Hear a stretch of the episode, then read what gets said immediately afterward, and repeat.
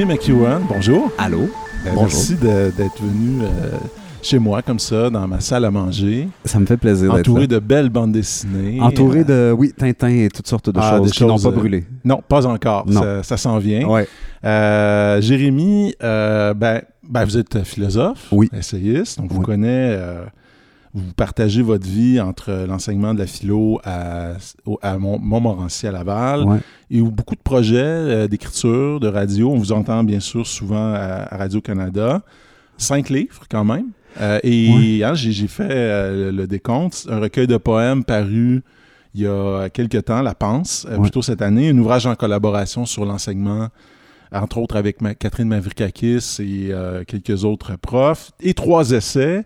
Avant, je criais fort, donc euh, en 2018, Philosophie du hip-hop, paru en 2019, et un livre qui est tout chaud. C'est le premier, en fait. là. C'est Ouais. la première fois, c'est moi qui parle, Mathieu. J'ai comme. euh, tu sais, quand tu me dis ça, là, puis je suis comme, Ah, quand ça fait juste 4 ans, puis comment ça se fait qu'il y en a. Tu sais, bon, la productivité, ça fait partie de qui je suis. Là, Oui. Tu sais, euh, avant de faire des livres, je faisais du rap, puis on sortait, Oui. je sortais des affaires régulièrement. Puis avant. Oui. Il y a toujours eu cette, cette productivité-là. Euh, mais, euh, mais là, c'est. pour- Depuis que j'écris des livres, là, disons, Oui. là, c'est la première fois que je parle pas de. Avant, Oui. je criais fort, c'était des chroniques radio Oui. mises en livre. Donc, il y avait beaucoup de je parle de ci, je parle de ça cette semaine, on ouvre tel Oui, chemin, disons. C'était beaucoup de chroniques de C'est fou euh, à l'époque Mhm. avec Serge Bouchard et Jean-Philippe Plot. Euh, bon, le hip-hop, je parle de. Tu sais, je parlais pas de mes rap à moi, là, je parlais du hip-hop, de l'histoire du hip-hop, de l'enseignement. de- Euh, la pense, c'est de la fiction. Évidemment, je puise dans ma vie, mais c'est de la fiction. Mais là, tu sais, c'est vraiment, là, je parle à mon père, euh, tu sais, je le tutoie, là. Tu sais, fait qu'il Ah, y a là, quelque on chose de. entre euh, dans l'intimité. euh, oui, puis ça me fait. Ça me, profonde, ça me- en tout cas, je, je l'ai reçu hier, là, ma copie papier, là, tu sais, Ouais. j'étais comme. Fuck yeah. Tu sais, j'étais vraiment, Ouais, vraiment content de le tenir parce que c'est une nouvelle étape dans, dans mon écriture, je dirais. Là, Ben, je- ça me paraît assez évident, Jérémy. J'ai, je dois dire, je vous ai lu d'un trait. J'ai pas pu déposer le livre et puis euh, c'est un livre qui m'a beaucoup habité. Euh, un livre étonnant. Alors, ça, il s'intitule Pays barbare. Je pense qu'on l'avait pas nommé encore. Pays barbare euh, aux éditions Nota Bene, hein, dans la belle collection Varia, une collection dédiée à l'art, hein, je pense. Oui, oui, ça- Euh, ben, il se base sur. C'est euh, un livre qui s'appelle La pomme et l'étoile de Oui. Étienne Beaulieu. Oui. Euh, J'ai lu ça à peu près quand c'est sorti, il y a deux ans. Très beau près. livre. Ah man, Ouais. c'est bon. Ouais. Euh, lisez ça vraiment. Puis là, je le lisais. Bon, ça, ça parle de Zias-le-Duc, puis ça parle de Bordua, puis Ouais. l'espèce de conservatisme versus euh, la nouveauté dans l'art québécois qui devient une métaphore du Québec en général. Puis là, je lisais ça, puis je dis mon livre, c'est mon père, il faut qu'il soit dans cette collection-là. Parce que il y, a- il y a comme une espèce de le texte, l'image ensuite, Absolument. à- même si c'est pas un format livre d'art, disons, là, ça Non, reste un ça. format essai. Puis dans, c'était exactement ça. Puis OK, c'est c'est- c'est là qu'il faut Ben, c'est comme si vous êtes en train de, avec Étienne, effectivement, Étienne Beaulieu, vous êtes comme en train d'inaugurer un genre qui est celui de, de l'affiliation avec les peintres. hein. C'est Ouais. quand même assez original parce que souvent, dans la vie intellectuelle, culturelle, euh, les artistes, les écrivains sont dans des filiations plutôt euh, avec d'autres écrivains ou avec des artistes des mots. Puis là, c'est vrai que c'est des, artistes visuels. Euh, Jean McEwen, dans, dans, dans votre cas, ben, votre père. Ouais, Euh, ouais. Euh, Jérémy, je voulais quand même me permettre de vous dire quelques mots sur votre livre. Ouais. euh, parce que, euh, donc, avant de commencer vraiment l'entrevue, là, euh, il y a quelque chose d'assez étonnant dans votre écriture. Je vais vous dire, y a- j'oserais dire de profondément baroque. Ouais. Un mouvement emporté, il y a du souffle, il y a de la jeunesse, il y a, de il y a une langue assez irrévé- irrévérencieuse. Et, si, je ne sais pas si vous allez accepter ce mot-là, mais j'ai l'impression que même dans, sa forme, son écriture, le livre a quelque chose de barbare, si on peut envisager ce mot-là comme une qualité. C'est-à-dire, au fond, les conventions malmenées, les frontières brisées, des conventions un peu moquées. euh, euh, barbare est une qualité parce que je pense que c'est la vraie racine du baroque, c'est-à-dire quelque chose qui est une manière, mais aussi une conscience, euh, fugacité de la vie, fragilité. Euh, dans votre livre, on sent beaucoup la conscience de la mort aussi. Euh, vous vous adressez à un, mort. hein. Il y a quelque chose là-dedans qui relève, euh, qui relève presque de, pas d'un éloge funèbre, mais comme une sorte de bilan. Vous vous adressez à un mort que vous faites revivre. Vous contemplez aussi votre propre, votre propre euh, dirais, mortalité, dans le sens où, quelque part, à la fin du livre, quand vous parlez de la naissance de votre fils, toute récente, hein, euh, euh, Victor. Euh, là, on sent que vous êtes entré dans un cycle quelque part. C'est maintenant vous êtes dans ce- vraiment ce moment de, de filiation de passage. Pays barbare, c'est un livre sur un grand peintre, Jean McEwen. C'est le livre d'un fils en train de devenir père, d'un fils qui se situe par rapport à son père et à l'héritage. Pour moi, une des grandes forces de votre livre, c'est que vous avez accepté à la fois d'assumer l'héritage du père et aussi de vous en libérer, c'est-à-dire d'en faire quelque chose qui soit pas une simple reproduction, une continuation euh, euh, bête et, euh, servile. hein. Vous vous appropriez, vous redonnez une vie à ça. J'ai l'impression, puis là, ça, co- ça correspond à peu près à ce que vous venez de dire, Jérémy. J'ai comme, il y a le père qui naît, l'enfant qui naît, puis l'artiste qui naît.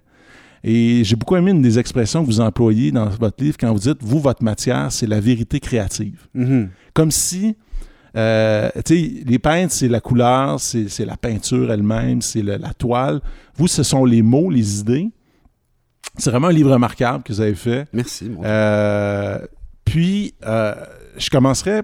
À- Peut-être qu'on pourra parler un petit peu de qui est Jean McEwen, parce qu'évidemment, Oui, c'est oui. pas tout le monde qui connaît si bien. On, on a vu de ses tableaux. Ça euh, m'a servi, hein, d'ailleurs. C'est- C'est-à-dire que, tu sais, je veux dire, tu t'appelles Iseut Riopel, tout le monde le sait, c'est qui ton père, là, ça. Tandis que euh, Jean McEwen, bon, si, si on connaît moindrement l'histoire de l'art du Québec, si on est historien de l'art, forcément, on le Ouais. connaît. Mais, euh, comme un des mortels, c'est pas trop c'est qui. Fait que, c'est- comme si j'a- j'a- j'avais un père connu, mais en même temps que j'avais pu cacher ça, tu sais, là, puis Ouais, avec ce livre-là, j'ai plus envie de cacher ça pendant tout, évidemment, puis ça, tu sais, de- de- d'en parler me fait du bien, puis tout ça. Ouais. Mais en même temps, le, le- le poids était relatif au, courant de ma vie. Tu sais, C'était pas, Oui. euh, c'était pas la superstar là, que, tu sais, genre, c'est complètement écrasant. Fait que cet entre-deux-là, euh, j'allais dire, m'a servi, là, mais tu sais, m'a plu ou, ou j'ai- Oui. trouvé mon compte dans Oui. cet entre-deux-là de notoriété-là de, de- ça. mon père. Qui, c'était qui, Jean? Euh, ben, j'ai envie de dire, euh, j'essaie de répondre dans le livre au complet parce que euh, il est mort quand j'avais 18 ans. Fait que, tu sais, quand t'as 18 ans, j'en ai 41 aujourd'hui. Quand t'as 18 ans, t'es dans le je veux pas être ça beaucoup encore. Oui, oui, bien sûr. Euh, je veux être complètement ailleurs. tu sais, Puis quand tu dis, quand vous dites, pardon, euh, quand, quand- quand vous dites euh, que, que je récupère, euh, que je récupère tout en remettant en question, ben, tu sais, c'est comme si avec la. Puis, tu sais, c'est bon, euh, je suis dans le super personnel, mais c'est comme si avec la, la- la naissance de mon fils, j'arrive à compléter le deuil. C'est, Ouais. vraiment ça. Ouais. Euh, j'arrive à, à accepter les ondes ou les angles morts vis-à-vis de qui était mon père. Parce que il y a eu deux femmes dans sa vie. Ouais. Puis j'en parle dans, dans le livre. Puis, j'ai deux demi-sœurs que je connais. Il y en a une qui va sûrement euh, entendre ceci ou lire le livre, c'est sûr, euh, qui habite toujours au Canada, qui, bon, tout ça. Euh, J'entretiens, tu sais, mettons, je l'ai vu au Salon du Livre, euh, elle habite dans le coin en, en Outaouais. tu sais. Fait que des liens un peu, mais depuis qu'il est décédé, presque plus. tu sais, Elle était Ouais. là à Noël, mettons. Ouais. Et une autre qui, qui habitait, qui habite en Allemagne maintenant, que j'ai vu trois fois, quatre fois dans ma vie. Là, tu sais. Ouais. Fait que toute cette première vie-là, euh, je la connais qu'à travers ces, ces tableaux. Ces tableaux de Et cette cette première vie-là, Jérémy, c'est. On parle, mettons, pour nous situer. Années là, c'est les 50-60 jusqu'à 1900, la moitié des années 70 à peu près. Il rencontre ma mère en 74, si ma mémoire est bonne, puis mon frère, euh, pas moitié, là, mon frère, Ouais. frère, naît en 1976 et moi je nais en 1980. Ouais. Les tableaux, donc, euh, qui sont le plus connus, puis euh, j'en, évoque quelques-uns, il y a eu huit reproductions, puis il y en a à peu près à moitié de la première période de sa vie, sont considérés comme ces tableaux les plus, euh, les plus importants vis-à-vis de l'histoire de l'art du Québec. C'est là qui est encore très proche de l'influence de Bordua, qui est encore, euh, qui côtoie encore Riopel, qui est, bon, tout ça. Quand on visite un grand musée canadien, c'est la plupart du temps un tableau de cette période-là qu'on va trouver. Puis moi, ces tableaux-là, tu sais, c'était, c'était là sur le mur. Euh, je- puis bon, évidemment, il y avait tout l'aspect de je suis un petit cul, puis je comprends pas ce qui se passe sur les murs. Tranquillement, à, à partir du moment où il approchait de la mort, puis que moi, je, je vieillissais, je commençais à comprendre puis à apprécier ce travail-là. Mais la, la personne que j'ai... Tu sais, puis, tu sais, mon père, c'était quelqu'un qui euh, vivait les années 50, 60, là, je veux dire, il se ramassait, des, je veux dire, c'était l'adultère, c'était l'alcool, c'était Mad Ouais. Men, puis j'en parle dans le livre Ah aussi. oui, oui, oui. Euh, puis bon, il y, y avait comme, il voulait pas trop en parler. Mhm. Même à un moment donné, dit, c'était quoi dans le nom de ta première femme? On parle, on n'en parlera pas. Vraiment, parce qu'elle s'est suicidée, sa première femme. Puis Je, Mhm. je le nomme ça dans, dans le livre. Euh, Lui, Il voulait tourner la page. Il voulait tourner la page. Ouais. Évidemment, il peut pas. Il y a deux enfants issus de ce, Ouais. de ce mariage-là. Fait qu'il y a comme une espèce de. Ben, ça existe quand même. Ouais. Fait que moi, il y a comme ce, ce grand trou noir-là. Ça, a créé un paquet de ruptures dans sa vie. tu sais. Il y a beaucoup de gens qui lui ont pas été fidèles amicalement. Il y a beaucoup de gens qui. Puis à un moment donné, quand on suit la passion artistique. Sais, lui, c'était Gauguin, là, son modèle. Là, puis Gauguin, il a écouté un film, ça s'appelle The Moon and Sixpence. Puis Gauguin, dans ce film-là, est vraiment Ouais. en cave avec tout le monde. Puis lui, il, dit, puis il racontait ça dans la bonhomie, dans ses entrevues. J'ai écouté ce film et j'ai voulu être artiste, mais ce qu'on présente dans ce film-là, que j'ai fini par écouter pour comprendre, c'est un artiste, le stéréotype de l'artiste con, là. Tu sais, genre, je suis obsédé par mon art, puis tout, Ouais. les- tout, tout- tout le reste. Un peu, euh, vous, vous parlez d'un sauvage social. c'est ça. Ben, tu sais, il tripait pas trop sur. euh, Tu sais, je lisais un article dans, dans Vie des Arts de- des années 70, puis c'était comme on le voit pas dans les lieux où il faut être, puis des choses comme ça. Tu sais, je veux dire, Ouais, c'était la peinture, puis c'était tout ça. Fait que ça, c'est toute l'époque de sa vie que je connais plus ou moins, tu sais, que je reconstitue par petits morceaux, par, euh, par l'art. Ensuite de ça, il y a celui que j'ai connu.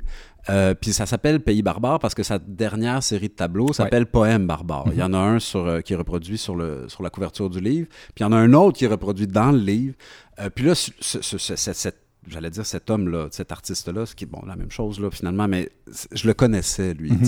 C'était quelqu'un qui, de réconcilier avec ses contradictions, de réconcilier avec ses frasques, entre guillemets, Mhm. de réconcilier avec, de serein, tu sais, de quelqu'un qui avait Ouais. retrouvé une espèce de, euh, de je, je nomme ça comme un- le, le pragmatisme, là, tu sais, un petit Ouais. peu de dédonisme méditerranéen, puis l'amour du français. C'est comme ça que je le résume, l'homme que j'ai connu vers la fin. là. Oui, oui, oui.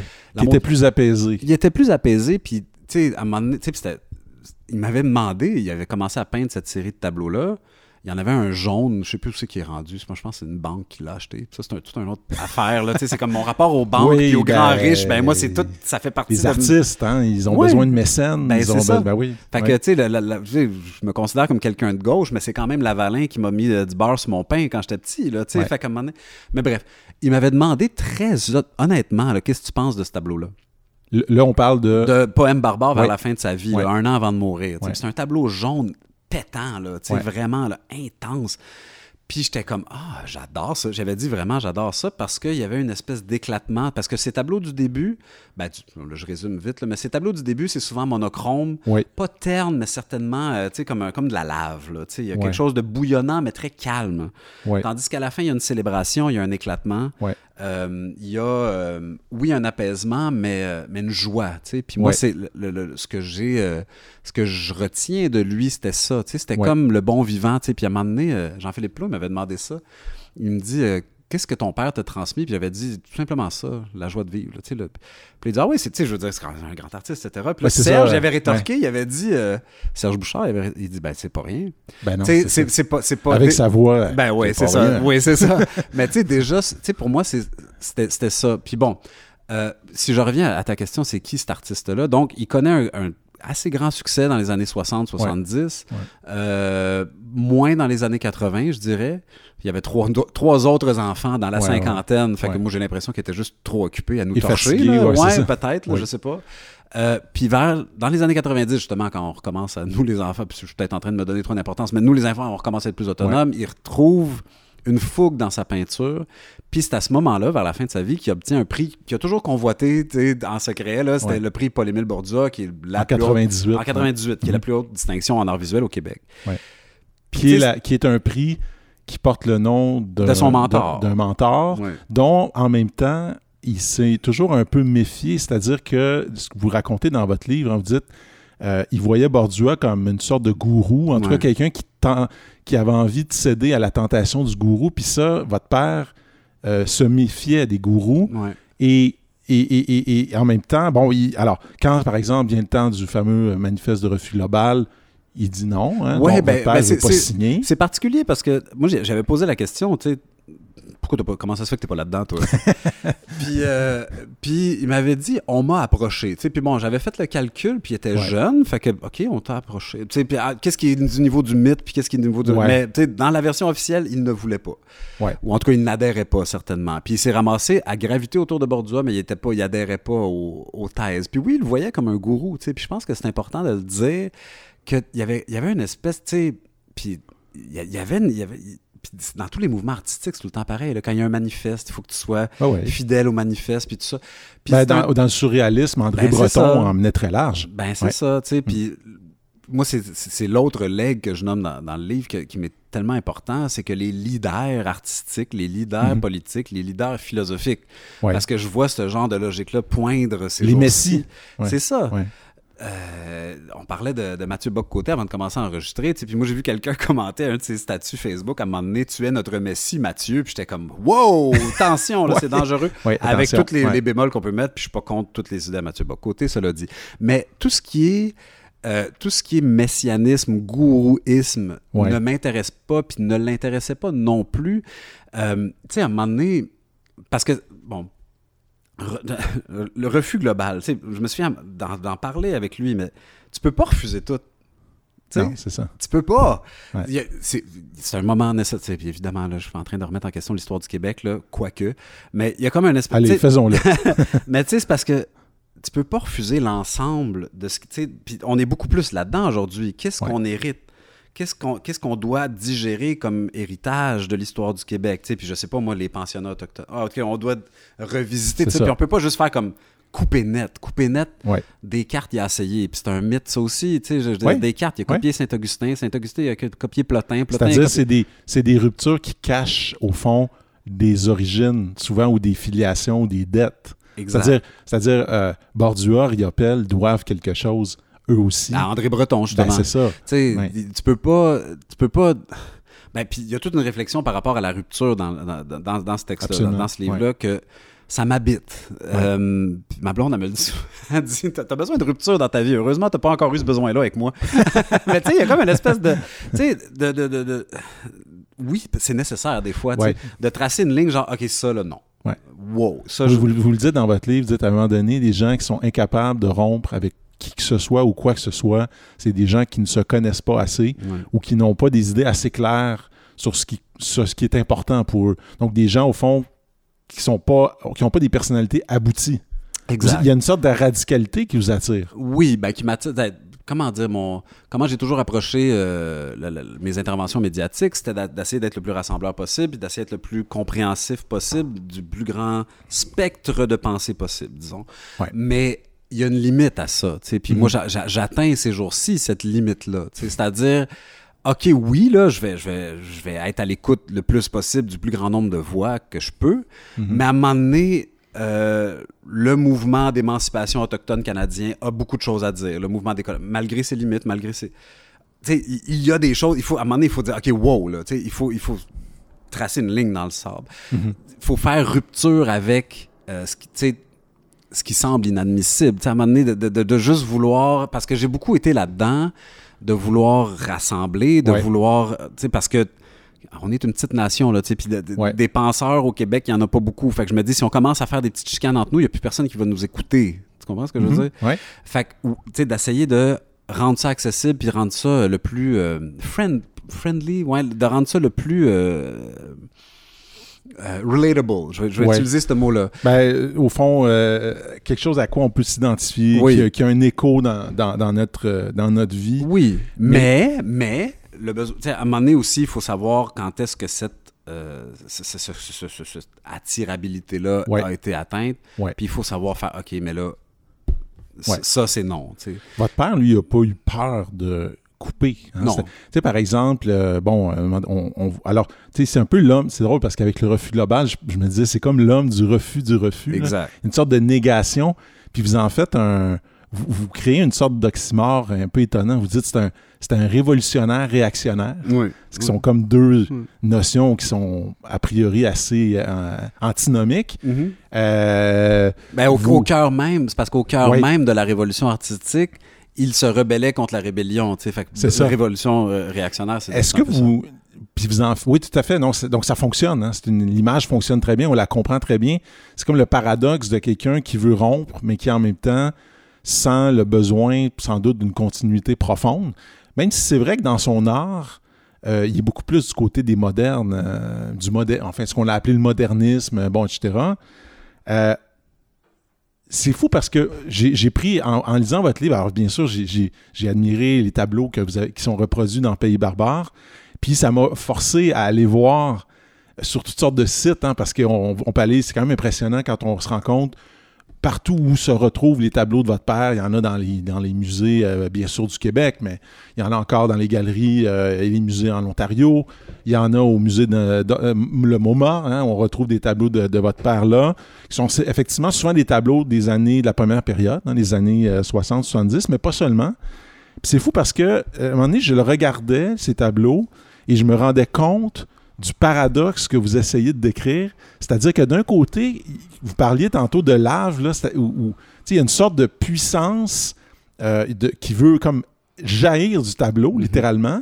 Par en même temps, ce qui est particulier avec l'art de votre père, c'est que alors, il fait souvent des, des cases, hein. il trace souvent des lignes, parfois avec un genre de fil de plomb. Il trace comme. Alors, des fois, les tableaux sont coupés en deux. Euh, il y a des critiques, euh, sans doute psychanalytiques, qui ont dit Ah, voilà un sexe féminin. Bon, alors on va peut-être, mais il y a aussi cette idée comme d'assigner ou de, de- de contrôler ou de, de, de, de, de- de- de maîtriser une sorte de, pulsion de vie. Puis on- on- j'ai l'im- j'avais l'impression, puis des fois, alors l'autre exemple qui, qui me frappait quand vous dites qu'à un moment donné, il rate ses tableaux, en fait. Puis, puis là, il dit, je- il remet une couche de blanc dessus. Mhm.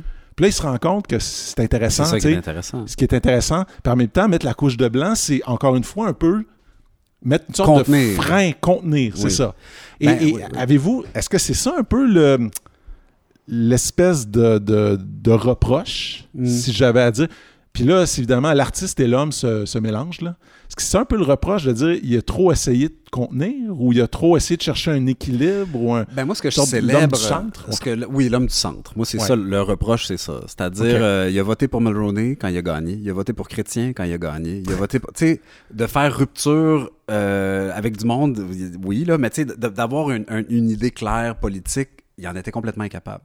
OK. Euh, Il n'y avait pas. euh, c'est une espèce de ah, whatever, tout ça. Puis moi aussi, ça, je comprends ça. Mhm. C'est-à-dire que moi, c'est ça dans quoi j'ai étudié. C'est c'est la seule fois que je vais écrire un essai qui parle de politique autant, d'ailleurs, parce que c'est pas ça, c'est pas, pas ça qui m'appelle. Moi, ce qui Mhm. m'appelle, c'est la métaphysique, ce qui m'appelle, c'est l'art, ce qui m'appelle, c'est euh, décoller du monde réel. là. Puis je ça, ça me vient de lui, ça. Ben, en même temps, Jérémy, je peux me permettre, ouais. c'est tout ça en même temps. J'ai Ouais. l'impression que dans ce livre-là, vous faites tout ça. Ouais. Il y a la dimension politique, il faut falloir qu'on y vienne. Ça s'appelle quand même Pays barbare, Ouais. c'est pas pour rien, mais j'ai l'impression que vous réussissez là une sorte de mariage de, de toutes sortes d'influences, de préoccupations qui se cristallisent autour de la relation avec votre père. Oui, c'est vrai, mais comment dire, l'aspect politique, c'est dur pour moi de, faire ça. Je trouve ça très. euh, tu sais, je veux dire, j'ai mes, con- mes convictions politiques que j'ai jamais peur de dire. Là, je vote orange au Québec, puis au Canada, je sais plus quoi faire pantoute. Puis j'ai- aucun problème à le dire. C'est juste que commencer à m'impliquer en politique, commencer tout ça, là, je suis comme wow, justement parce que ça implique nécessairement une idée de, de chef. Ça- tu peux pas échapper à ça. C'est une guerre. Ça prend un boss, puis ça prend une guerre. Puis moi, la guerre, c'est pour ça que j'ai toujours voulu être rassembleur. Mais ben, bon, on revient, on revient au tableau parce que je pense que c'est important d'en parler un peu. L'idée de... Parce que quand on lit sur les, les tableaux de mon père, c'est abstraction lyrique. C'est-à-dire Ouais. l'expression pure de la force. puis on- Il Ouais. peignait avec ses mains. Fait que là, tu sais, c'est comme l'espèce d'inconscient. Sensuel aussi, Oui, c'est ça. Puis l'inconscient qui se pitch sur la toile comme s'il n'y avait aucune réflexion. Puis à chaque fois que je dis ça, je dis, ben là, comment? Là, tu penses-tu que c'était juste comme une espèce de monsieur tout nu avec un béret qui se, par- qui se promenait avec de la peinture? Tu sais, ça marche pas de même. Puis, une fois, j'étais rentré dans son atelier, puis il y avait six tableaux alignés avec la toile, la, la couche de fond orange faite sur chaque. C'était une, une chaîne de montage, là, tu sais. C'est ça. Fait que là, à un moment donné, là, j'ai fait le déclic. OK, oui, le bouillonnement, puis l'expression lyrique, gna gna gna, mais il y a une structure. Puis, on- puis je trouve ça tellement intéressant, la rencontre des deux dans son travail, tu sais. De, de- de faire, oui, je veux m'exprimer, puis tout ça, mais je veux garder le fil de plomb, puis je veux garder le plan cartésien, puis je veux garder une, une- une- une lisibilité, disons. Oui. Tandis que vers la fin, dans les, dans les tableaux qui, moi, m'intéressent le plus, Poème barbare, il y a l'explosion. Puis Ouais. là, à un moment donné, c'est une espèce de. Tu sais, il n'y a plus juste deux, trois couleurs. Ben, il n'y a jamais juste deux, trois couleurs, c'est réducteur de dire ça, mais tu sais, il y a plus une- le- le- c'est plus juste un magma. Ouais. Là, le volcan crache. Est-ce que c'est la même chose avec euh, il y a une- un triptyque là, d'où d'où venons-nous, euh, que Ouais. sommes-nous, où- Oui. où, allons-nous? Ça, oui, je trouve magnifique. Oui, qu'on trouve à, qui est magnifique à Québec en ce moment. C'est à Québec, oui. Oui, euh, ben là justement, il y a un début de mouvement, tu sais, dans, dans Mhm. le temps certainement, là, puis il réfère à Gauguin dans bon, l'histoire, puis ben, lui c'était à un niveau plus personnel, là, sa, sa crise était plus moins politique que, que liée à lui-même, mais ce tableau-là qui est enveloppant, tu sais, mais Ouais. ce côté enveloppant-là, je le comprends, l'idée de réconfort, l'idée de, tu sais, de être prise en, en soin par un tableau que Ouais. j'aime certainement. Mais le, le- le- le- le- la liberté qu'un tableau nous fasse peur un peu, Ouais. poème barbare. Puis d'ailleurs, le, le titre de cette série de tableaux-là, c'est qu'il arrive chez son, chez son galeriste, euh, qui était déjà Simon Blais à l'époque. Ouais. Puis Simon Blais montre ça à une cliente. Puis la cliente a dit c'est donc ben barbare. Puis lui, il dit ah ouais, fait que là voilà, il poème barbare. Il l'assume. Il l'assume. Mais moi, Ouais. c'est de- de dire, ben justement, tu sais, que de pas avoir pas avoir peur de déranger un peu, là. Tu sais, pas avoir Ouais, peur ouais. de, Ouais. tu sais, de- que ça soit pas juste du réconfort. Il a ça- quand même fait des, euh, des tableaux, par exemple, euh, vous en parlez dans votre livre, La légende du oui et du non. Donc, il, il pouvait être politique. En même temps, dans certains d'autres tableaux, par exemple, il, va, il fait une référence claire à Nelligan. Je pense qu'il en fait une à, à, à Aquin. Jardin de Givre. Euh, Trou de mémoire, Trou de mémoire, c'est c'est ben. Aquin, c'était un ami à lui. Bon, alors, Euh, alors il y avait quand même, il y avait une présence euh, et une conscience de ce qui se passait politiquement. Ouais, ben j'ai envie de déconstruire ça tout- Ouais. le plus rapidement possible, dans le sens où la légende du oui et du non, moi, il m'avait dit Ah, ces tableaux-là, ils vendent bien, à maudit. Oui, mais en même temps, le Jérémy, tableau, il, il- est jaune. À un donné, vous racontez qu'il fait des carrés rouges, qui est quand même assez ironique parce que vous le Ouais. considérez comme un homme un peu plus conservateur. Puis, Il euh, fait des carrés rouges en 1962, là, qu'on dise ouais. les choses. Puis là, là, il y a une galeriste new-yorkaise qui lui demande d'en faire une série. parce il qu'elle dit, dit, je va vais les vendre, puis Ouais. il dit, je veux rien savoir. Ouais. Il pouvait être les deux. Il pouvait être, tout à coup, il disait, il pouvait être plus stratégique.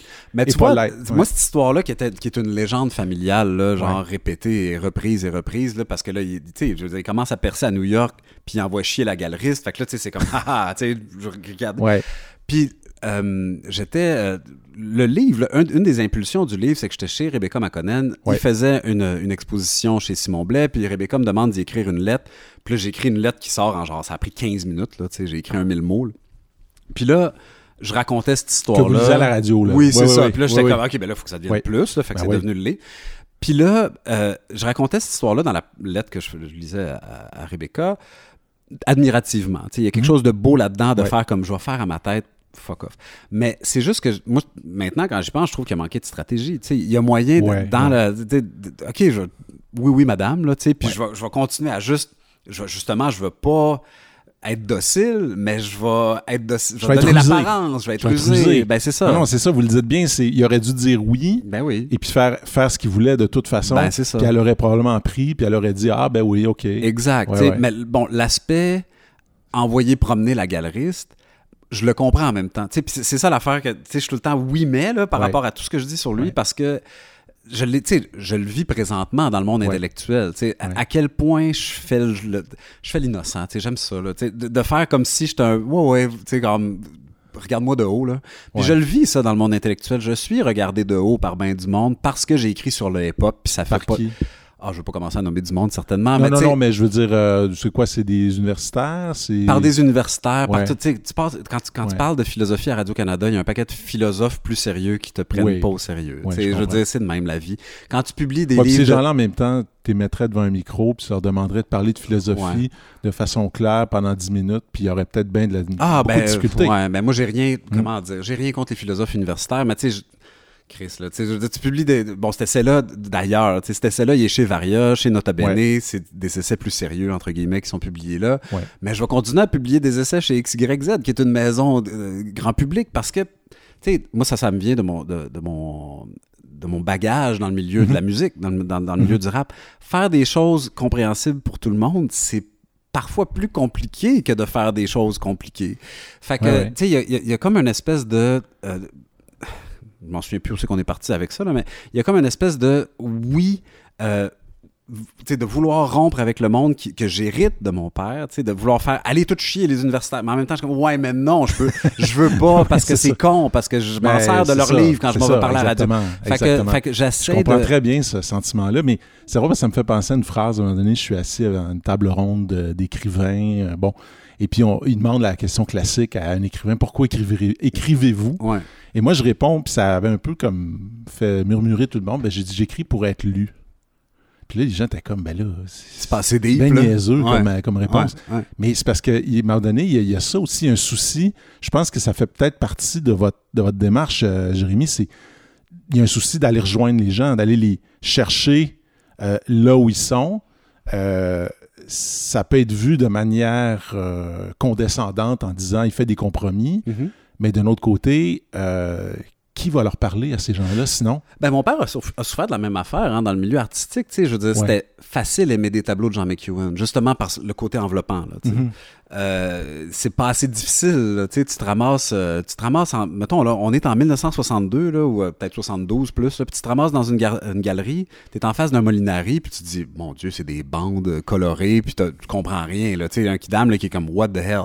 Tandis que tu arrives, tu mets la même personne en face d'un tableau de mon père, il y en a qui vont dire c'est n'importe quoi aussi. là, tu sais, Il y, a- il y a moyen de juste juger tout puis s'en foutre. Mais Ouais. il va être facile de dire Ah, le rouge vient me chercher, il y a une Oui. chaleur, etc. Oui. Bon, ben, moi, j'ai c'est quelque chose que j'hérite. là, tu sais, C'est-à-dire que je veux être compris, maudit. Là, tu sais, je veux dire, de, de- de juste. C'était ceci. Euh, je me permets plus d'y aller dans le. l'im- Tu sais, comment dire, là, je suis en train de faire un geste comme si des, des, des, des pâtes euh, Primavera étaient en train de se mélanger. L'espèce d'entortillement. Ouais, là, ouais, ouais, ouais. euh, je, me, je me le permets plus, mais tu sais, Puis vous êtes avec des mots aussi, c'est pas la même chose. On- comment? vous êtes avec les mots. Oui. Donc, il y a des- il y a- il y a- c'est- c'est c'est pas exactement comme travailler avec la couleur. euh, Oui, ben, j'essaie de. je- veux que ça soit comme travailler avec la couleur. C'est là que je trouve que l'écriture euh, m'interpelle moi le plus. Ouais. Euh, quand j'ai écrit ça, je venais juste de lire Querelle de Robertval de Kevin Lambert, puis euh, Mère d'invention de Clara Dupuis-Morancy. C'est Ouais. des, des écritures fiévreuses. C'est vraiment. on sent là, ça dans votre livre. il y a une espèce de comme. Ouais. Là, j'étais comme, I want to write like that. Là, je- Mais c'est veux- exactement, c'est drôle parce que c'est vraiment, il- il- quand tu tantôt vous parliez de magma, là, mais on sent que c'est comme une, une matière en fusion, ce livre-là. Ben, Parce que. Que les mots deviennent, Ouais. que les mots deviennent su- euh, euh, forme et fond, que, tu sais, que Ouais. ça devient le sujet du livre dans ça. le livre lui-même, tu sais, puis qu'on- que ça devient la pâte, là, parce que en essai, quand je parle de, de vérité créative, là, en essai, il est facile, comment pas il est facile, mais tu sais, classiquement, ce serait Ouais. de je veux te parler de tel truc. Ouais. Voici ta ta ta ta ta ta. Puis bon, dans philosophie du hip-hop, c'est ça que je fais. Puis dans... Ouais. Mais là, j'étais comme non. je- On prend le lecteur par la main en un d'une sens. certaine manière, je vais t'expliquer point par point Ouais. pourquoi je pense telle chose. tu sais. Puis là, j'étais comme non, ça sera pas ça, ça va être un essai fait sur le mode d'un tableau. là, tu sais. Mhm. C'est-à-dire, euh, j'avais une liste de 15 affaires, là, tu sais, genre, euh, je sais pas moi, euh, poème barbare, euh, le suicide de sa première femme, tac, tac, tac. là, tu sais. puis il faut que je passe à travers de ça. Mhm. Mais à part ça, whatever. Puis le parenthèse, puis Ben, c'est ça, c'est qu'on sent, c'est un livre c'est qui est particulier parce qu'on on sent qu'on peut presque y entrer. Ben, évidemment, il y a quand même un début, une fin, là. Puis c'est comme une lettre que vous écrivez, à- c'est une lettre que vous écrivez à votre père. En même temps, on sent qu'on pourrait y entrer par toutes sortes de portes parce que c'est une matière qui est en mouvement. Et des associations, tantôt quand je parlais du baroque, c'est ce côté un peu étonnant d'association de, euh, entre des fois des, des idées, des images. Vous avez une manière de tordre le cou à, à- à la langue aussi qui est, que je trouve assez, euh, euh, qui est assez rafraîchissante et, et- et stimulante. Et tout ça, c'est drôle parce que en même temps, dans, puis, puis c'est- on est vraiment toujours sur une frontière. À un moment donné, on, vous- vous- vous- on sent que vous êtes tiraillé, vous aussi. Mhm. Puis vous l'avez déjà décrit, mais il y, a quand même dans ce livre-là des propos assez durs, ouais, assez durs envers euh, le Québec dans l'état où, où- où- où il est actuellement. Oui. Par, ex- par exemple, vous dites, euh, on est très bon pour penser la Nouvelle-France. Oui. en voulant dire, on n'est comme pas encore capable de penser le Québec. Non. Vous dites des choses comme, euh, puis vous dites quelque chose, dites, puis ça m'a fait, évidemment, ça m'a fait rire à, à des gorges déployées. J'aurais aimé être révolutionnaire, j'aurais aimé être déchiré, mais je suis québécois, donc je suis confortable. Ouais. ben, c'est parce que de dire. tu sais, ense- Bon, j'enseigne pas la littérature, euh, mais quoi que mes cours de philo de ce temps-ci, de plus en plus, je suis en train rejoint. de. Ben, Ouais. c'est ça, là, je veux dire, dans mon cours d'éthique, je fais lire euh, du Nelly Arcan puis du Ta-Nehisi Coates, là, fait que je suis en train de faire. Oh, ouais, c'est toute la même chose. Mais on est bien bon pour. euh, les classiques, là, tu sais, puis Mhm. la- c'est quoi, même, ah, il devrait-il y avoir une liste obligatoire de lecture, c'était le débat, là, il y a six mois, Ouais. là, tu sais, puis Ça a duré deux jours. Ouais, non, Mais non bon. mais dans, dans le sens Ouais. où euh, qu'est-ce qu'on devrait lire dans un cours? Le passé, tu sais, tandis Mhm. que la philosophie contemporaine, con- là, là, québécoise, elle existe. Mhm. Puis c'est ça qui m'intéresse, puis c'est ça qui devrait être enseigné, c'est ça qui... Tu sais, j'ai des étudiants, puis je suis pas le seul à faire ça, c'est pas, pas ce que j'essaie de dire, mais tu sais, je faisais lire un essai d'atelier 10 sur euh, la, la- comment ça s'appelle, la philosophie à l'abattoir, puis là, c'était le véganisme, puis les... Puis là, j'ai un étudiant qui était comme, ah, je sais que c'est important de lire euh, Platon, là, mais mon Dieu, que ça fait du bien de lire quelque chose qui, a été publié là sur un débat là. Fait que, tu sais, juste d'y- d'y aller vis-à-vis du Québec d'aujourd'hui, c'est pas ce que je retrouve au gouvernement. Tu sais, ben, je le nomme, là, la CAQ. Là, tu sais, pour moi, la CAQ, ça s'appelle Avenir Québec. Il est où l'avenir dans ce parti-là? Hmm. Il y en a, tu sais, c'est- pas un parti qui est tourné vers l'avenir, c'est un parti qui est tourné vers les valeurs québécoises qui seraient censées être inscrites sur des tables éternelles De la je sais pas quoi. Tu sais, ouais, ouais. Moïse, il descend puis il s'appelle François Legault puis voici les valeurs québécoises. Non, tu sais, la- l'avenir, par définition, c'est que tu prends une chance parce que Ouais. tu le sais pas. Puis c'est pour, tu sais, quand on, on est dans, on est dans la porie là, depuis tantôt, là, Mm-hmm. bon, ben, normalement, quand on réfléchit l'avenir du Québec, qui est une- un des endroits les plus intéressants au monde, tu sais, puis c'est pour, Ouais. Mm-hmm. ça que c'est pour ça que je, pour ça je parle français, là, tu sais, Ouais. je veux dire, c'est parce que c'est vraiment intéressant comme lieu, mais il faut C'est un peu une sorte d'anomalie historique. C'est ça, c'est c'est Ouais. bizarre comme place. Ouais. What the fuck, comment ça se fait qu'on est là? C'est ça. Mais de, de juste de, de, de penser ça en se disant tout est possible.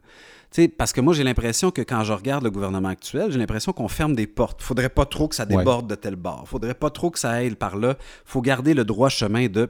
Là, ça donne, entre guillemets, ça donne bien parce que La pandémie. la pandémie, Ouais, ça donne bien pour eux parce qu'ils sont dans l'efficacité. Tout le monde Et veut dans la fermeture de porte, parce Oui, que c'est... exact. Non, mais c'est vrai. C'est ça, on reste- la spécialité. On ouais, reste droit sur le droit chemin. Ça leur a servi énormément parce que. Tu veux un gouvernement efficace dans une situation comme celle-là. Tu veux pas Ouais. que ça niaise, tu veux que ça se règle. La gestion à la petite semaine, c'est ça que ça prend, dans un certain sens, en tout cas. Où est le. Québec dans 10 ans, dans la vision de ce parti-là? Ben, l'avenir du Québec, je le vois Mais t'as pas part. vous n'avez pas l'impression, tu vois, je viens de tutoyer moi aussi. vous n'avez pas l'impression, Jérémy, que c'est juste parce que le Québec vieillit? Parce qu'on on est quand même, on s'en rend pas tout à fait compte, là. Oui, c'est bien. Puis, tu sais, 2012, là, pourquoi ça n'a pas donné les fruits que ça a donné? C'est parce qu'on est dans une société vieillissante. On est dans une des sociétés les plus vieilles au monde. Mhm. Et je veux pas faire de généralisation, mais j'ai l'impression que je vais être un peu comme ça quand je vais devenir euh, euh, plus vieux, Mm. euh, quand je vais prendre ma retraite. On n'a pas tant intérêt à ce que ça bouge. Ou en tout cas, tu sais, les, les grosses réformes ou les révolutions ou les transformations, c'est pas quelque chose qui attire. As-tu- Avez-vous l'impression que c'est juste ça, en fait? C'est une société un peu vieillissante euh, qui gère, euh, ben, qui gère le, on pourrait dire l'héritage.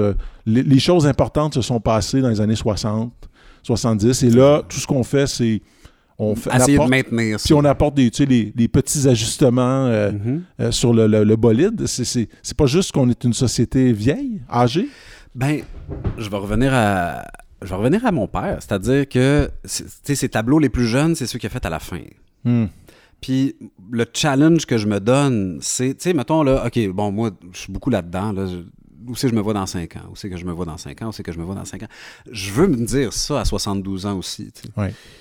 Si s'il y a un moment où j'arrête de me dire ça, c'est là que je vais dire, ah ben, je suis confortable. euh, tu sais, oui, je suis québécois, je suis confortable, je le, je le nomme, mais c'est comme une mise en garde, de, de- de- Ouais. de rester confortable et d'être satisfait Ouais. de ce que le Québec a été, la conservation du français, puis tout ce genre de discours-là.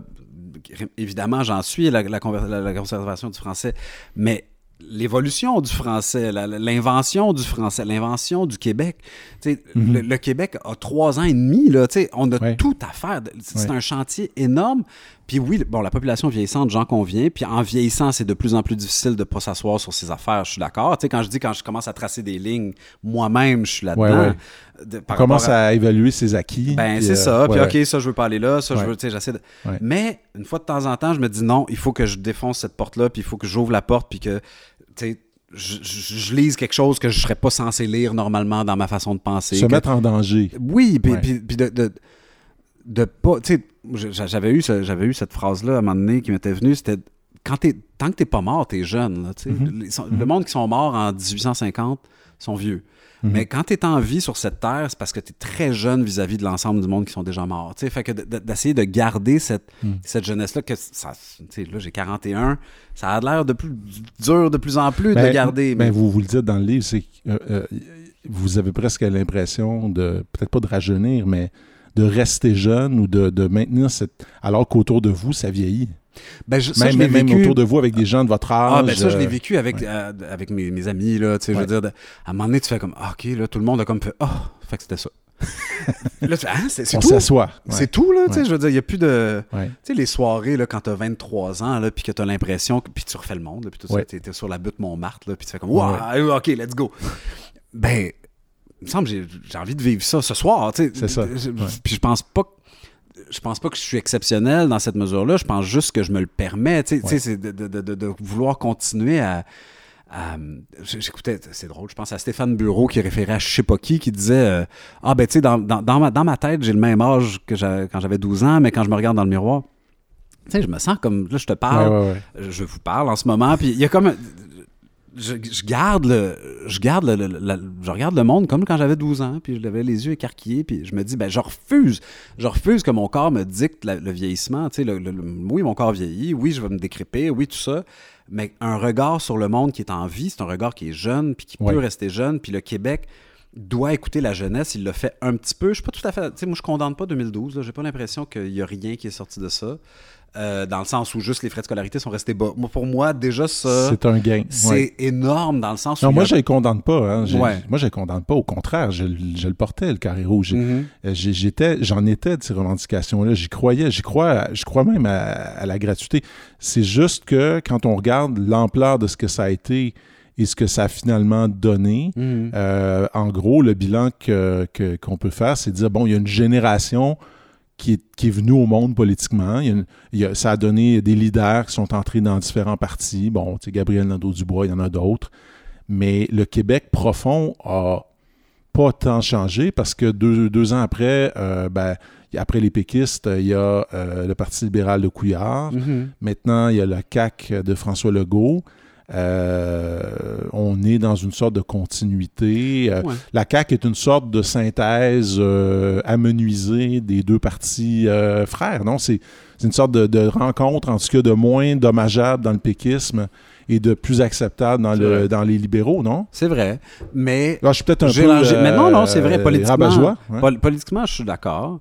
Mhm. Mais intellectuellement, tu sais, je regarde dans les dix dernières années ce qui a émergé intellectuellement au Mhm. Québec, puis il y, a- il y a un paquet d'affaires intéressantes qui se passent quand même Il se passe quelque chose. Il se Oui. passe quelque chose, c'est vrai. Puis Ouais. euh, on se le dit, on a déjà eu l'occasion de se le dire. puis je le disais l'autre jour avec euh, Nicolas Lévesque, dont je Ouais. disais puis Thomas. Il y a Ouais. quelque chose qui se passe, hein? puis, oui, hey, Colin, ah, ça c'est bon, ça, ah oui, toi, ok, ça genre, bouge. Ça bouge. Ça bouge. Puis c'est un paquet de monde qui était dans la rue en 2012, ça. Fait qu'il y a comme un. Je connais pas les allégeances à Nicolas Lévesque, mais j'ai pas l'impression qu'il était ailleurs que dans la rue. l'impression. fait que, euh. Ou dans son cabinet. Ouais, c'est ça. Mais tu sais, il y a comme une espèce de. Quelque chose Ouais. qui est né là, une génération qui est née là. Puis bon, ça, c'est ma tendance à l'optimisme, là. Mais aussi. Moi, j'ai l'impression qu'il y a deux partis qui comptent en ce moment au Québec, c'est la CAQ puis Québec solidaire. J'ai eu l'occasion d'écrire Ouais. là-dessus dans, dans, dans l'inconvénient. Euh, ouais. C'est-à-dire que le Parti libéral, avec tout le respect que j'ai pour Dominique Anglade, ça, ça n'existe plus. Là. Je veux dire, Mhm. ça, ça se peut plus. Le, le- le PQ, ça se peut encore moins. Euh, oui, Québec solidaire est tout petit, minuscule même, mais euh, spéculativement, métaphysiquement, Mhm. c'est l'avenir du Québec politique, c'est la CAQ puis Québec solidaire. Mais Contre- étrangement, étrangement, euh, je veux pas trop qu'on s'attarde sur la CAQ, Ouais, mais ouais, parlons-en quand même un peu. C'est, c'est peut-être la première fois depuis très longtemps qu'on a un nouveau parti qui arrive et qui est Qui a pas vieux. Ben, c'est drôle parce que j'avais ce sentiment-là récemment en en parlant avec des amis. Je me disais, on dirait qu'ils sont là depuis toujours. Mhm. Ben, c'est- Mais- ben oui, puis c'est mais- le temps de la, pandémie. Oui, il y, a- il y a ça. il y a- Ouais. il y a- il y a- mais l'autre chose aussi, c'est que c'est pas un parti, contrairement aux autres, qui est arrivé sur la scène avec des intellectuels. Non. Le PQ, ça a été un parti Oui. vraiment euh, très habité, très euh, vraiment nourri par la- les intellectuels. Quoi qu'on en pense aujourd'hui, euh, les années 70, c'est évident. Il y en a, ils sont, ils sont nombreux, ils sont partout. Les libéraux, on ne peut pas dire que c'est un parti d'intellectuels, mais ils ont eu quand même, au fil de leur histoire, Oui, oui. des figures intellectuelles importantes. Euh, La Palme dans les années 50-60, euh, Claude Ryan, qui n'est pas mon préféré, mais bon. Et puis bon, mais la CAQ, c'est un parti qui n'a pas vraiment de lien avec le monde intellectuel. Mhm. Est-ce qu'est-ce que ça nous dit ça? Parce que vous- quand je dis que vous étiez vous êtes dur avec le, le Québec, vous dites euh, aujourd'hui euh, les incultes sont fiers au Mhm. Québec. Mhm. Euh, on est on Ben, assume, dire, on TVA, revendique euh, son inculture. Ouais. ouais. Non, mais tu sais, t'écoutes. T'écoutes TVA, t'écoutes VTL, je veux dire, c'est pas pour célébrer Radio-Canada, mais c'est quand même la seule place où tu vas trouver un, un genre de discours intellectuel Mhm. Heure de grande écoute de radio. Mhm. Euh, oui, il y a comme une célébration de on va garder ça simple. Même dans le discours du premier ministre, on va garder ça simple. Dans, sais, Une espèce de on va te prendre vraiment par la main là, Ouais. pour te convaincre d'écouter la science, là, parce qu'il faudrait pas trop Ouais. qu'on te brusque là, pour te dire que tu es vraiment crétin de pas écouter la science. Tu sais, Ouais. il, il y a ce.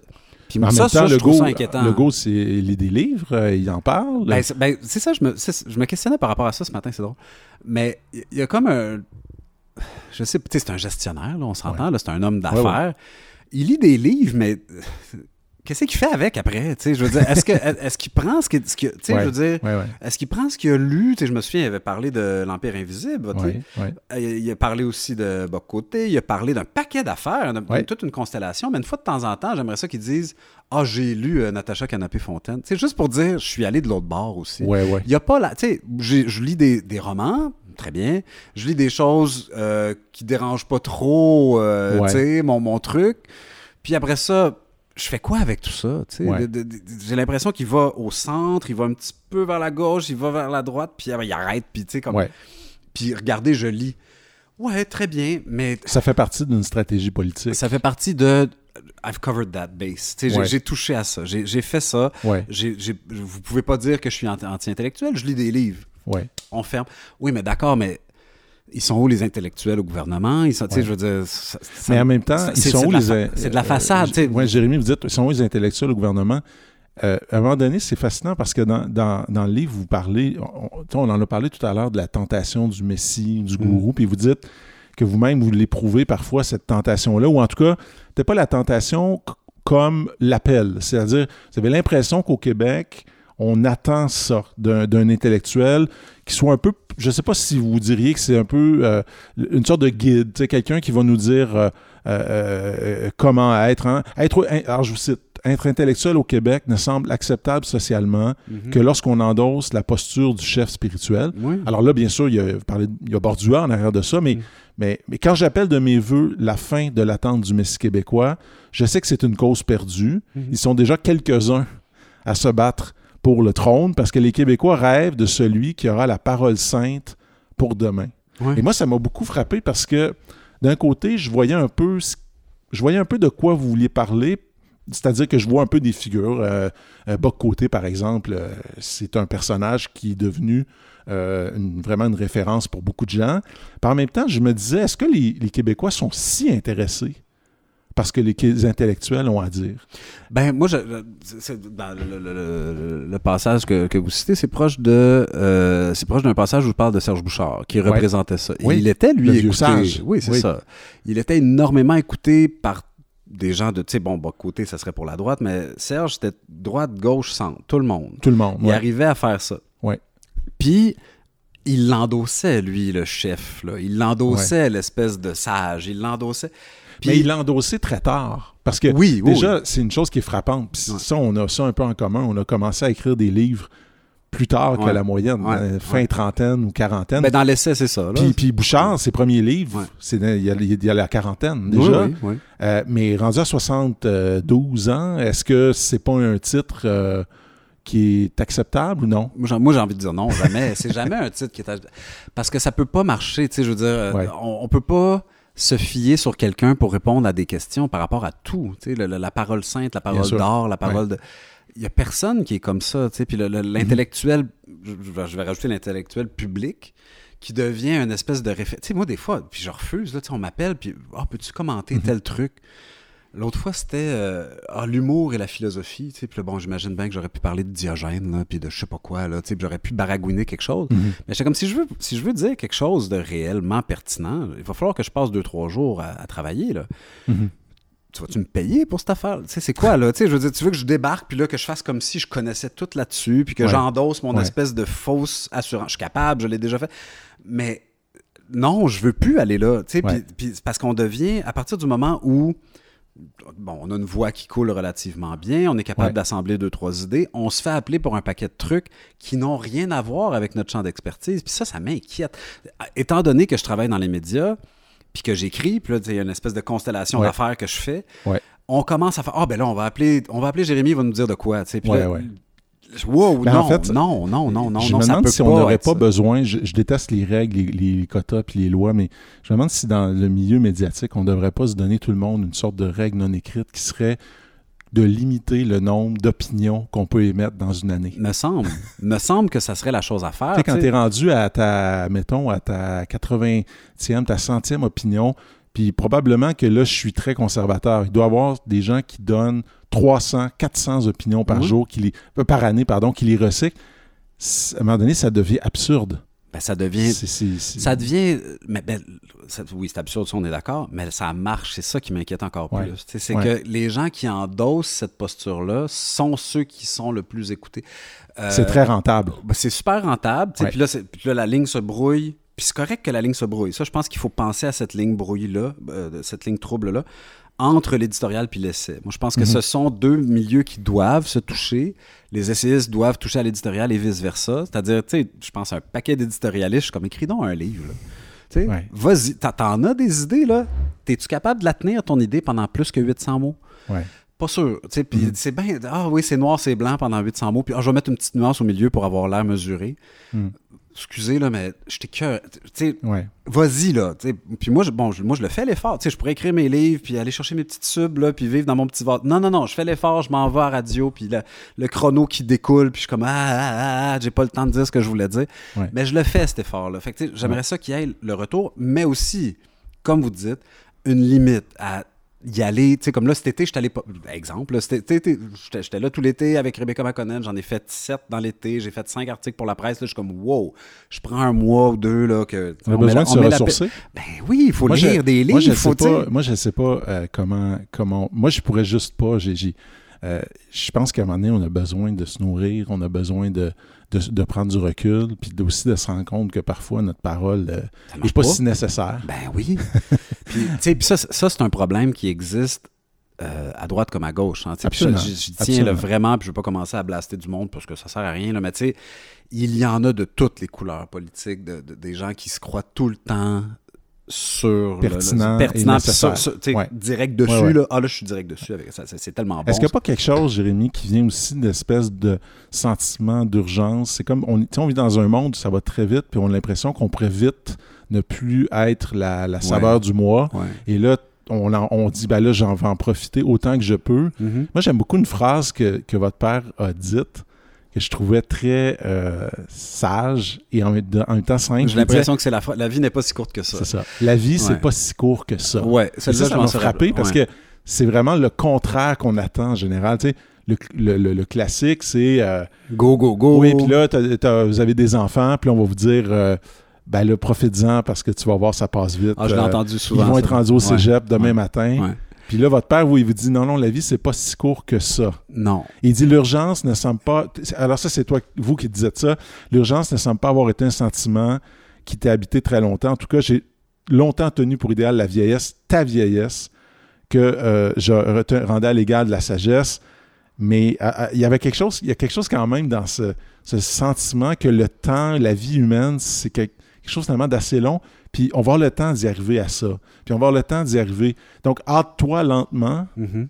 Parce que si t'es- s'il y a une pertinence à ton œuvre, parce que c'est ça aussi la leçon de Jean McEwen, comme de, de grands artistes, c'est la leçon de la durée. Oui, puis moi, c'est- ça, ça me travaille de plus en plus. Parce qu'il y a deux ans, quand j'ai sorti mon livre sur le hip-hop, je l'étais la saveur du mois. Puis là, je suis comme, OK, le fine, là, c'était bien le fun, là, Mhm. puis cool. Mais ce qui m'intéresse, c'est de penser sur la durée, puis pas seulement à propos de ce thème-là, puis de penser sur toutes sortes de trucs, Ouais, ouais. puis de- d'apprendre la patience. Tu sais, moi, c'est- dur. Non, mais c'est vrai, c'est dur d'apprendre la patience. c'est très dur. Puis c'est, Serge Bouchard, à un moment donné, il me niaisait là-dessus. Il disait Ah, Jérémy McEwen, impatient, blablabla. Tu sais, Puis, puis c'est vrai, tu sais, j'ai, toujours eu hâte. C'est quoi la prochaine affaire? C'est Ben, quoi la ça, prochaine le- étape? on dirait l'impatience, c'est le trait de la jeunesse. Oui. Ça serait un Ben oui. genre de, de un d'essayer de, de dire je vais en avoir tu sais, d'avoir confiance en quelque part, je vais Ouais. en avoir d'autres idées, Ouais. il va y avoir d'autres trucs. Puis si ça marche moins, c'est correct aussi. Ouais. Ça, c'est quelque chose que j'apprends de, Quand j'ai sorti mon recueil de poésie il y a six mois, ça a plus ou moins marché. Puis comme, c'est pas grave, j'avais besoin de dire ça. Tu sais, il y a comme une espèce de, de lâcher. tu sais, Puis c'est ça, l'opinion à tous les deux jours dans les médias, c'est de jamais être capable de dire, Mhm. il faut que je sois là. Mhm. De ne pas être capable de dire, tu sais, c'est pas grave si je suis pas là. C'est pas grave. Je vais passer mon tour sur cette affaire-là. Je vais passer mon tour sur... Parce que sinon, parce que sinon, tu sais, on fait pas le geste de base de l'essayiste, du penseur, c'est de prendre le recul. tu sais. C'est-. C'est Ouais. c'est- c'est le- le- la première affaire qu'on nous apprend dans le premier cours de philosophie qu'on fait dans notre vie, c'est de prendre du recul. Mais la vanité étant tellement forte, à partir du Ouais. moment où on nous dit viens-t'en puis prends la parole, ah ben là, Puis là, on a de go, go, go, go, a- go, go, go, c'est le fun. Là, Il y a une euh, attention qui vient ben, avec ça. c'est ça. Puis là, je suis comme, ah, et Mathieu, il me disait tantôt qu'il y a 10 000 personnes qui écoutent le, le- le- le- podcast Ouais, ouais. à Fred Savard, c'est le fun. Tu sais, il y a quelque chose de grisant là-dedans, Ouais. mais je- comment dire, je suis pas contre le grisant en général dans la vie, même que l'ivresse prend une grande place dans. On n'a pas parlé du rapport de la- l'alcool de mon père, mais tout ce qui est grisant a une place certainement, mais il faut être capable de se dire, je- c'est pas grave si je passe Ouais. mon tour sur celle-là, j'ai 41 ans, c'est plus jeune, mais c'est pas vieux non plus. Il y a comme Non, une espèce de, ça ça. viendra, là, ça va. Là. On- Jérémy, on finit sur euh, une, une- une des plus belles phrases, une des, des plus beaux passages, à mon avis, de, de- de votre livre. Te souviens-tu, donc vous parlez à, à votre père, te souviens-tu quand tu m'as dit que sans lumière, il n'y avait pas de couleur? Et j'en déduis 30 ans plus tard que la lumière est l'un, avec une majuscule, hein. Comme, dans, comme dans la philosophie antique. Comme Plotin, là, C'est ouais. ça. La source, l'ultime élément, est la seule chose digne de notre prosternement, je m'excuse. Ils saluent tous le soleil, tu le savais, je le sais. Ils font semblant de saluer autre chose, parce qu'il faut bien se différencier les uns des autres et faire la guerre pour s'occuper quand on n'est pas artiste. Mais je sais, comme tu savais, que c'est du pareil au même. Je commence à peine à aimer ce que je fais. Je commence à peine à saluer le soleil. Tu dois te dire enfin. Parce qu'à partir d'un certain moment, il n'est plus possible de ne pas croire au progrès pour se donner la force de se lever le matin. Je trouve que c'est une phrase, euh, un passage magnifique. Merci. La, la- le salut au soleil. Ouais, C'est marcher vers la lumière. ouais. C'est drôle parce que, tu sais, au Québec, la noirceur est tellement sacralisée. Tu sais, la grande noirceur avec des majuscules. Puis la lumière, c'est c'est relativement euh, absent, discret. Mhm. C'est important pour vous, de, Ben, cette lumière? Oui, ben, moi, le, le- le- le- ce sur quoi. Parce que, bon, ce livre-là, j'ai écrit le premier geste, ça fait deux ans, là, quand même. là, pour, bon, ça, on l'a retravaillé, gna, gna, gna, là, vous connaissez la chanson. Je connais. Mais euh, ce, que- ce sur quoi je travaille présentement, c'est réfléchir par rapport à la religion. Ouais. Parce que c'est quelque chose, cette idée de prosternement vis-à-vis du soleil, puis qu'on- effectivement qu'on appelle ça comme on veut par la suite. là. Ouais. Mais tu sais, Platon, sa religiosité, c'est vis-à-vis du soleil. Mhm. Plotin, il l'a transformé en l'un, mais c'est à peu près la même. Sais, une religiosité philosophique, là, Mhm. Mhm. mais une religiosité quand même. C'est-à-dire de regarder dehors puis de me dire, mon Dieu, il y a de la lumière. C'est tellement impressionnant, puis c'est pour ça que je vois un arbre vert dehors. Mhm. Et, et- et de- de- de- d'accepter. Puis c'est beaucoup, de, tu sais, parce que bon, dans, dans Pays barbare, c'est beaucoup de l'acceptation par rapport à ce que je suis, mais dans la réflexion, là où j'en suis par rapport à la religion, c'est beaucoup dans l'acceptation de, de ma spiritualité. Mhm. de- D'accepter, d'ouvrir un champ de réflexion vis-à-vis de la spiritualité, parce que j'ai l'impression que soit tout ce qui a rapport à la réflexion spirituelle au Québec, c'est soit de la condamnation, soit euh, une, euh, une invitation à l'ouverture à la diversité. Évidemment, moi, je suis beaucoup plus dans l'invitation à l'ouverture à la diversité, mais après qu'on ait dit ça, qu'est-ce que notre rapport aux religieux au Québec, au-delà de la grande noirceur, justement, Mhm. au-delà de... il faut- arrête- arrêtons de taper sa tête aux femmes voilées. Arrête, au-delà, oui, Ouais. ouais, bien sûr, mais après ça, je suis pas le seul. Je veux dire, je, m'en- je, je déteste l'Église catholique. Je, je dis, vraiment, là, viscéralement, je rentre dans Ouais. une église, puis je les trouve hypocrites, puis ça m'énerve. Est-ce que c'est l'Église que vous détestez ou c'est l'idée de religion, d'institution? Ben, l'institution que je connais, c'est l'Église catholique. Ouais. Fait que, bon, oui, je résiste à la, à la religion institutionnalisée. C'est juste Ouais. que je voudrais pas te parler à travers mon chapeau, finalement. Oui, oui, d'accord. Mais le rapport à, tu sais, me promener dans la rue, puis de regarder au ciel, puis d'être ému, ça m'arrive, moi, dans la vie. Ouais. dire, ça m'arrive pas juste en regardant, Ouais. parce que le classique, c'est le ciel, puis le, Ouais. le lac, puis le, bon, le soleil, là. Ça, c'est les classiques, mais ça m'arrive dans le métro aussi, Mhm. De regarder, la, oui, la mère avec l'enfant, mais même juste le train qui roule, tu sais, puis d'être fasciné par le, génie humain, lumière, là, ouais. tu sais, puis comment, ouais. comment qu'il y a- il y a quelqu'un qui a pensé à faire voler un avion, en tout cas, tout ce genre de choses-là. Ouais. Fait que Dieu n'existe pas, pour moi, c'est impossible, là. une existence comme le micro, euh, ça, ça se peut pas, mais la croyance en Dieu, pour moi, ça, ça fait partie de qui je suis, puis je le, je le définis comme une... J'avais demandé à un logicien à un moment donné, j'avais dit, est-ce que croire en l'existence de Dieu, puis croire en Dieu, c'est la même affaire? Il m'avait dit non, logiquement, parce qu'il nous avait fait deux jours de conférence sur la croyance, puis il n'avait pas touché au vrai problème. Là, Puis, là, à la fin, j'étais comme, Hey, on peut-tu parler de Dieu, là, on va arrêter. Là. Arrêtons de tourner autour Ben, du pot. ah, il avait hein. tourné autour du pot tout le long. Fait, fait que là, il m'avait dit non. Je dis, OK, je suis correct d'un point de vue logique.